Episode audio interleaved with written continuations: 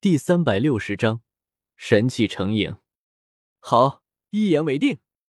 杨超十分痛快的答应了。第一，他的那戒里根本就没有什么好东西；第二，他相信，如果这个丫头真的能够把自己给赢了，那么他的天赋也是够可以的啊！就算跟在他的身边也没有什么问题啊，自己一样有办法把他给收服。怎么打？现在就开始吗？怎么算输赢？要不要见红？还是打的你爬不起来为止？军马吕撸了撸袖子，一脸兴奋的走了上去，那模样哪里看上去是要打架，分明就是有了大便宜要赚。啊！别别别！你怎么这么暴力呢？小孩子家家的还要见红，不用这么麻烦，打到只要我们彼此认输就好了。杨超有些汗颜。他忽然有种感觉，这个丫头哪里来的自信？不就是八星斗灵吗？这就是她自信的来源。而在另一边，小医仙和纳兰朝歌也是缓缓的走了过来。看到军马吕要和别人打架，小医仙满脸的担心：怎么办？小哥，你快阻止他！小吕下手没轻没重，别弄出什么大麻烦。纳兰朝歌轻轻一笑。放心吧，不会有什么大问题的。你能看出那个杨超的实力吗？小吕会不会有什么危险？他的实力应该是在斗灵，确切一点的话，应该在八星到巅峰之间。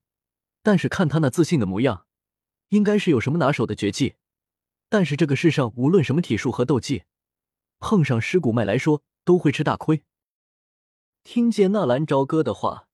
小医仙也是嘴角浮起笑意，是啊，尸骨脉可以说是无敌的存在。如果我不用毒，也万万不是那个丫头的对手。她可以说是在同阶别种无敌的存在。你的毒也不错啊，如果你要认真起来，恐怕就算是斗王沾上你身体上的毒素，也要当场陨落的吧？就算是斗皇，也不得不小心应付。一说起毒素的问题。小医仙的眉头又不禁皱了起来。看到小医仙的表情，纳兰朝歌自然知道他在担心什么。放心，异火我已经拥有了两种，这迦南学院还有一种，萧炎的身上也有一种，剩下的就是菩提化体弦和那天毒蝎龙兽的魔核。你的毒体会得到控制的。听见纳兰朝歌的话，小医仙默默的点了点头。我知道。也一直都相信你。这迦南学院一直屹立在这混乱的黑角域，据说创建它的人是一位斗尊，而且这里面的藏书也是非常的丰富。你们进入学院可以多多看看资料，还有那内院有一个天坟炼气塔，能增幅修行。你不进入学院吗？我，呵呵，恐怕我要进去是千难万难了。不过你们放心好了。那个木战士一定要死的，就算我不能进入学院，我也一定有办法把他给弄死。纳兰朝歌的眼神中出现一抹阴冷，是因为妖夜的事情吧？我听说了，那个木战该死。小医仙的神情也是凛然，作为女生，她自然对妖夜的遭遇充满了同情。小医仙和纳兰朝歌对话期间。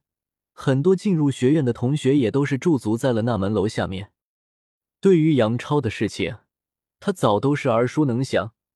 而很奇怪的是，只要是杨超看中的人，天赋都是非凡。至少在这外院前五十名里面，有至少三十名是杨超手底下的人。不得不说，杨超这个家伙对于控制和拉拢人有着非常强的手段。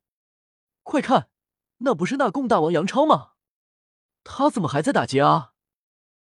谁知道呢？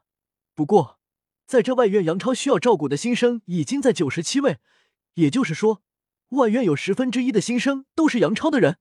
这个家伙也太恐怖了！不服不行啊！人家有那个实力，至少我还从来没见这个家伙败过。我听一位导师说过，他的实力至少要在七星斗灵之上。四。可可，七星斗灵，别说那些新生，就算是老生，甚至是内院的一些学生，都不是他的对手吧？这个家伙有这么强的实力，居然去不内院，在这里装什么老大哥啊？这你就不懂了吧？有的人来学院是为了学院那丰富的藏书资料，也有的是为了学院的功法斗技，更有的是学院系统的教学。而为了提升实力而来的，毕竟也只是一部分而已。像杨超那样的家伙，一定是家族渊源，人家并不稀罕提升实力，他或许有他自己的目的啊。怪人，我们外院的怪人还少啊，没有进入内院的不一样有很多。血剑五号、青木女虎家，还有那个小仙女薰儿，他们哪一个的实力不是在斗灵之上？看着吧，我们外院也是卧虎藏龙之地。这次的内院选拔赛绝对大有看头。那依你看，这次杨超看中的这个小丫头有什么特殊的本事？小丫头，你不要看她年纪小就感觉她是小丫头。我告诉你，这个丫头的实力绝对也是斗灵，而且就算是比那个杨超也是不逞多让。哦，这么说，那个杨超也是碰到硬骨头了啊！看着吧，好戏就要来了。在一群人议论纷纷的时候，杨超和军马吕军士已经各自站好了，而且四周早晨赶过来上课的学生一看到有热闹看，也都是围在了四周。在门楼下面有一大片空场，这里也是约定成俗的战场。准备好了吗？我要动手了哦！告诉你，我是用剑的，而且我的速度很快。杨超站定身子。然后笑眯眯的冲着军马吕提醒道，一边说话，杨超一边从那戒里抽出一柄长剑。此剑名成影，是我家族传承之剑，剑长三尺三寸，刃长二尺七寸，宽一寸。据说炼成之时，交分成影，雁落忘归，故名成影。杨超右手持剑，左手划过剑刃。嘴上絮絮叨叨的献宝一般，交分成影，雁落忘归。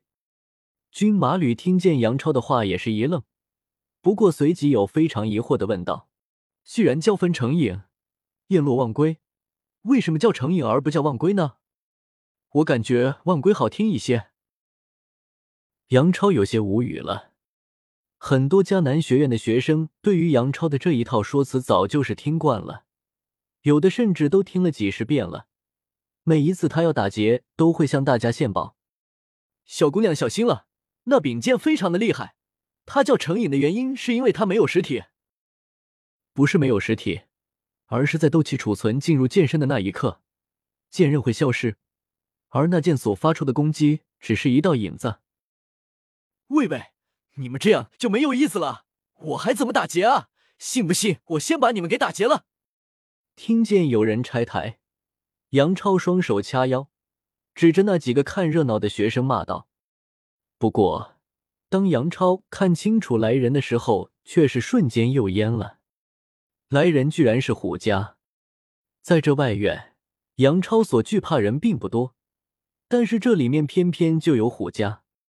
虎家妹妹，你这是来拆我台啊？”杨超谄媚的说道：“军马吕是我的朋友。”虎家淡淡的说道：“呃。”杨超有些为难了。虎家姐姐没事的，你喜欢她的那把剑吗？我抢来给你玩玩。听了这么多的介绍，军马吕早就对那柄剑感兴趣了。可以消失的剑只露出一个影子，有意思啊！小吕，你不是他的对手。虎家担心的说道：“那可说不定。”军马吕说完，可不给杨超任何的机会，当下一个纵身，冲着杨超就扑了过去。好！看着冲过来的军马吕，杨超大喝一声。他本以为这个丫头会看在虎家的面子上，不能打劫了呢。虎家妹妹，你可是看到了，这可不管我的事，大不了我不要他那剑里的东西就是了。军马吕的战斗，纳兰朝歌也不是没看过。但是他看到的都是在来迦南学院的路上，军马吕对抗那些魔兽的，窜高伏地，没有任何的章法。他也一直在想什么时候有机会兑换军马吕的技能给这丫头，那个时候的军马吕才能算是一个真正的杀手。不过也正是没有任何的章法，这倒是一下子把杨超给冲乱了。每每以为这个丫头会攻击上盘的时候，她忽然趴下来；当你防守下盘的时候，她又神不知鬼不觉的绕到了你的背后。仅仅几个回合之后，有人也看出了一些门道。两人并没有使用斗气，只是简单的体术对决。看来那个杨超很是忌惮虎家呢。真是没有想到，你的身边居然每次都会有金才艳艳的女孩，这次居然连小丫头都不放过。虎家冷哼一声，走到纳兰朝歌的身边。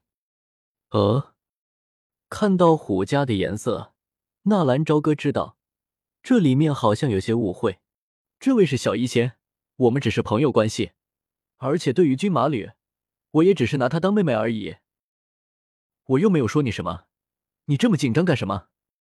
我只是给你提个醒，你要是敢负了妖夜姐姐，看我不打断你的腿。不是，我什么时候负了妖夜了？你这都是什么言论？听见两人的对话，小医仙则是痴痴的笑了起来，然后。虎家拉着小医仙的手往前走了两步。小医仙姐姐，你要离这个家伙远一点，他身上有魔力，会吸引靠近他的每一个女人。哦，虎家妹妹也被吸引了吗？我？虎家一愣，随即坚决的说道：“我才没有！咦，那个杨超居然到现在还没有使用幻术，真是奇怪。”